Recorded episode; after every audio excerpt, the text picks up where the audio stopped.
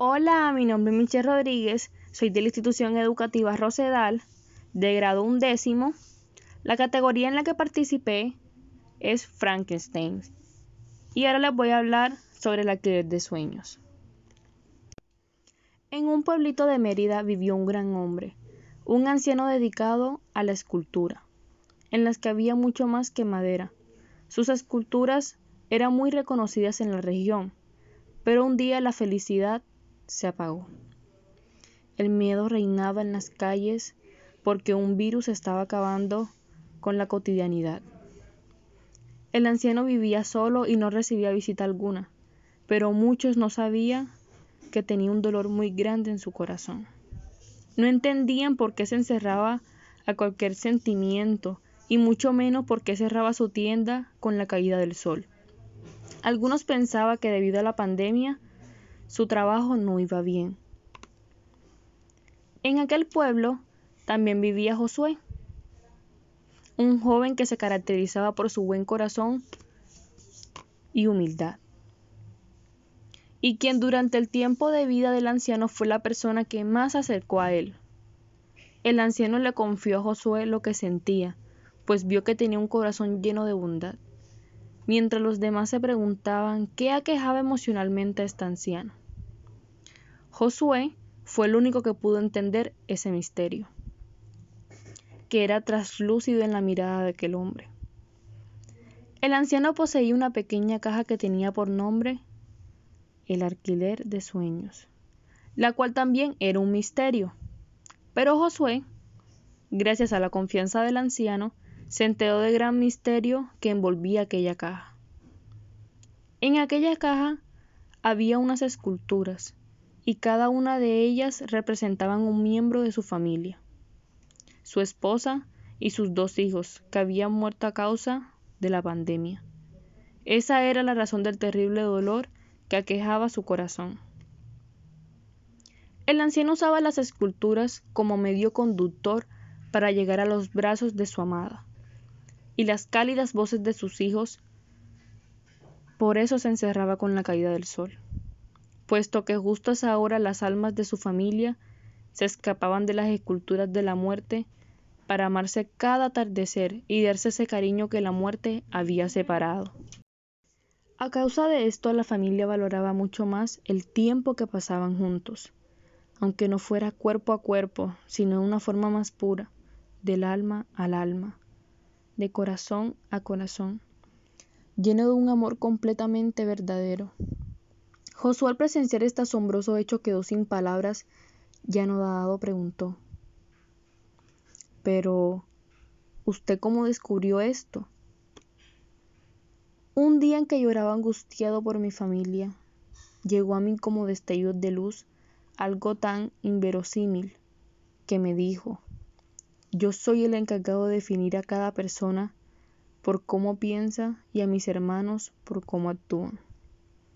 Estos destellos eran incapaces de ver al ser humano como alguien puro y correcto, por lo que condenaban a una vida de torturas a personas inocentes por medio de la muerte. El objetivo de la colaboración del anciano no era más que ver a las personas tal cual eran, haciendo una escultura, pero no en un trozo de madera bien pulida, sino en ver a través de su mente el corazón de esa persona, para así brindarle a los justos y buenos una verdadera liberación de sus torturas y darle a los déspotas crueles y malévolos el verdadero suplicio que merecían. Este otro trabajo le sería recompensado con lo mejor que nunca imaginó, estar con su familia. Un día Mientras escogían los materiales para esculpir a Esther, una mujer de aproximadamente 91 años de edad, el anciano le preguntó a Josué, ¿Cómo ves a esta mujer? A lo que éste respondió, posee una cabellera color ceniza y arrugas. Yo veo un corazón blando, puro, benévolo, servicial, lleno de amor y justicia. Cuando te pregunté qué veías en ella no me refería al físico, sino a las virtudes que acaparan la mujer parte de su corazón. no me refería al físico, sino a las virtudes que acaparan la mayor parte de su corazón. Por eso, la representaré por medio de una orquídea blanca, que representa su bondad y pureza. Luego la rociaré con agua de rosas que crece al pie del manantial para darle a su alma paz que se merece. Josué con algo de intriga preguntó, ¿por qué tanta pleitesía hacia esa mujer? ¿Acaso la conoces? El anciano soltó una risa cautelosa y dijo, Mis ojos ven al alma de las personas. Esta mujer acaba de morir. Ha dado su vida para que un joven viviera y pudiera conocer a su hija que estaba por nacer. El joven se encontraba en el hospital. Tenía una neumonía viral. Los respiradores escaseaban. La familia del joven estaba muy desesperada porque no había más respiradores y debían conseguir uno con urgencia. Esther al ver tal lamentable hecho se desconectó de su respirador y se lo dio al joven. Miró al cielo y dijo Gracias por el viaje. Después de esto, una lágrima corrió por su rostro agradecido y murió. A las pocas horas el joven despertó en un cuarto de hospital. A su lado se encontraba su esposa con su pequeña hija en brazos, extrañando mirar a todas partes, encontrándose con un rostro feliz y puro. ¿Es mi hija? pregunta. La toma entre sus brazos y como si el tiempo se hubiese detenido con solo verla, su esposa le contesta. Amado mío, esa es Esther, tu hija. Después de tan, Después de tan conmovedora historia, Josué pregunta intrigado, ¿pero cómo sabes todo esto? Su alma está junto a mi oído susurrándome. Qué interesante, responde Josué maravillado. Es fascinante que en un mundo tan déspota y perverso existan personas capaces de realizar tal acto de bondad.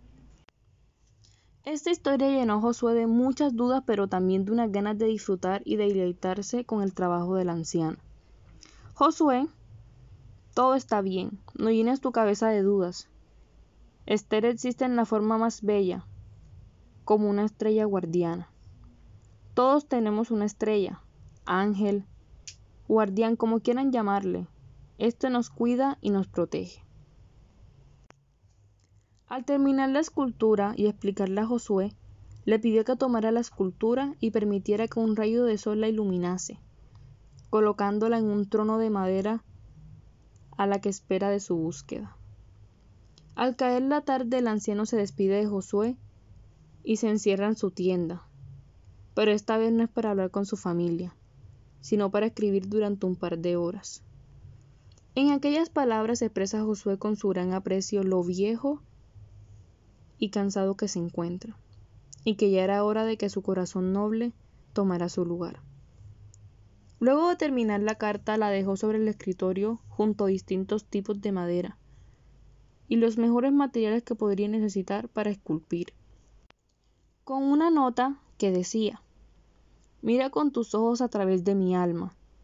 Escúlpeme en una figura y luego guárdala en el alquiler de sueños.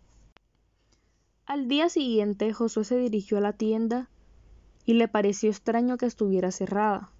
Entonces se apresuró a ver por qué el anciano todavía no estaba esculpiendo como lo hacía día a día.